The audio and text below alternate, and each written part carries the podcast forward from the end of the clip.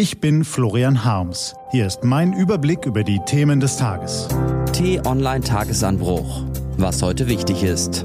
Dienstag, 15. Dezember 2020. Der neue starke Mann der CDU. Gelesen von Nico van Kapelle. Bevor es losgeht, ein kurzer Spot. Lernen Sie die Menschen kennen, die für Ärzte ohne Grenzen auf der ganzen Welt im Einsatz sind. Notaufnahme, der Podcast von Ärzte ohne Grenzen. Überall, wo es Podcasts gibt. Was war? Alle reden über Corona, also reden wir heute mal über was anderes. Schauen wir in die Zukunft und auf die Weichen, die uns dorthin führen. Wer wird das Land führen, wenn Angela Merkel nicht mehr im Kanzleramt sitzt? Es sind ja nur noch neun Monate bis dahin.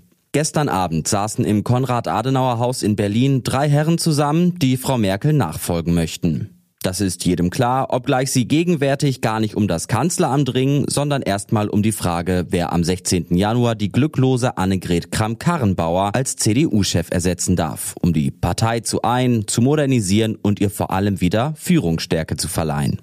Aber natürlich ist dieser Posten nur der kleine Preis. Der Hauptpreis ist das Regierungsamt. Und da CDU und CSU in sämtlichen Umfragen weit vor allen anderen Parteien liegen, ist mit ziemlich großer Wahrscheinlichkeit davon auszugehen, dass die Union im Herbst kommenden Jahres den nächsten Kanzler stellen wird. Wer also hat die größten Chancen?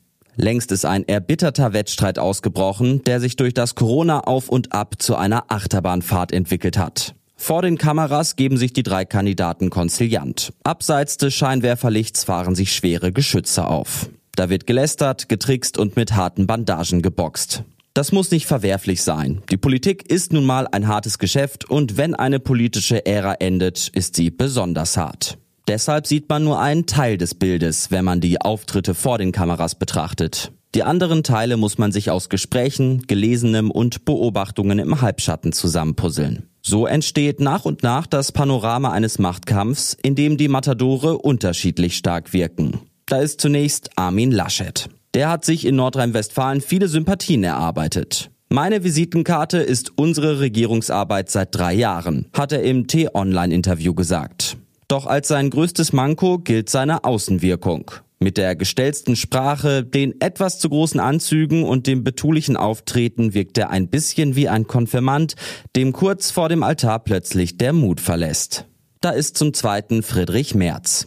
Auch der hat viele Überzeugungen und lässt diese jeden wissen, der nicht bei drei auf dem Baum ist. Sehr überzeugt ist er zum Beispiel davon, dass Deutschland dringend Reformen braucht, dass dafür mehr klare Kante notwendig sei und dass dies sogar in einer Koalition mit den Grünen gelingen könne wenn derjenige sie führe, der dafür am allerbesten geeignet sei, nämlich er selbst.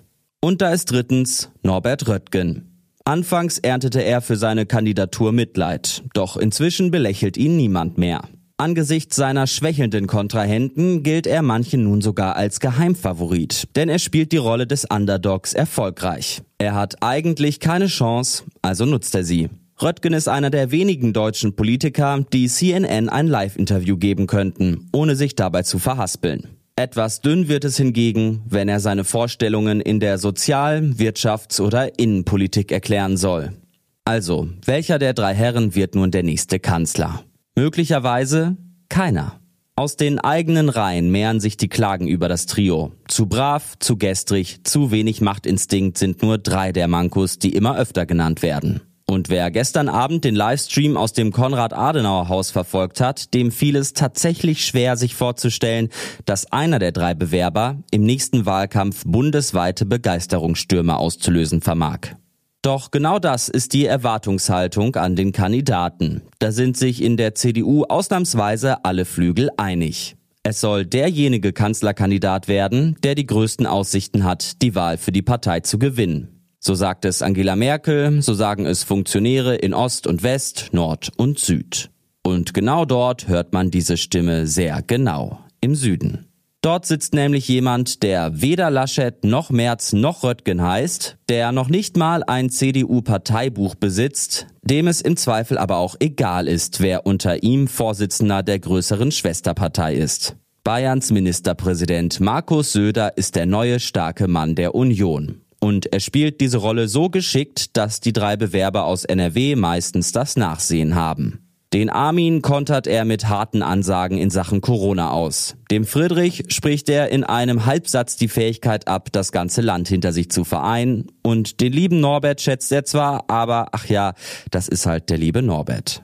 Kein Unionspolitiker beherrscht die Klaviatur der verbalen Nadelstiche und der Medieninszenierung so gut wie der CSU-Chef. Will Markus Söder also wirklich Kanzler werden? Bisher weicht er den Fragen nach seinen Ambitionen routiniert aus. Aber wer die Ohren weit öffnet, kann nicht überhören, dass da im Süden einer sitzt, der in der Riege der Unionspolitiker natürlich nur einen einzigen für wirklich cheftauglich hält. Sich selbst. Deshalb käme es Herrn Söder wohl gelegen, würde Armin Laschet im Januar zum CDU-Vorsitzenden gekürt. Dann hätte er in der Schwesterpartei einen Gegner, äh, pardon, Partner, der formal zwar neben ihm, in Wahrheit aber mehrere Stockwerke unter ihm sitzt. So ist das in der Politik. Nur mit Inszenierung kann man nichts gewinnen, aber ohne Inszenierung ist alles nichts. Und wer sich selbst ins rechte Licht zu rücken vermag, der strahlt so hell, dass man seine dunklen Flecken kaum noch sieht. Nach dem 16. Januar werden wir sehen, ob das so bleibt. Was steht an? Die T-Online-Redaktion blickt für Sie heute unter anderem auf diese Themen. Geschlagene zehn Monate nach Ausbruch der Corona-Pandemie ist es soweit. Ab heute bekommen Risikopatienten kostenlose FFP2-Masken ausgeteilt. Pro Person sind drei Stück in Apotheken erhältlich. In Großbritannien und den USA werden bereits Bürger gegen Corona geimpft. In Deutschland nicht. Wieso dauert das so lange? Ist die EU eher hinderlich als förderlich? Und apropos EU. Die Kommission in Brüssel stellt heute ihre Gesetzesvorschläge für digitale Dienstleistungen und Märkte vor. Das wird höchste Zeit. Diese und andere Nachrichten, Analysen, Interviews und Kolumnen gibt's den ganzen Tag auf t-online.de. Das war der T-Online-Tagesanbruch vom 15. Dezember 2020. Produziert vom Online-Radio- und Podcast-Anbieter Detektor FM. Den Tagesanbruch gibt's auch auf Spotify. Einfach nach Tagesanbruch suchen und folgen. Ich wünsche Ihnen einen frohen Tag. Ihr Florian Harms.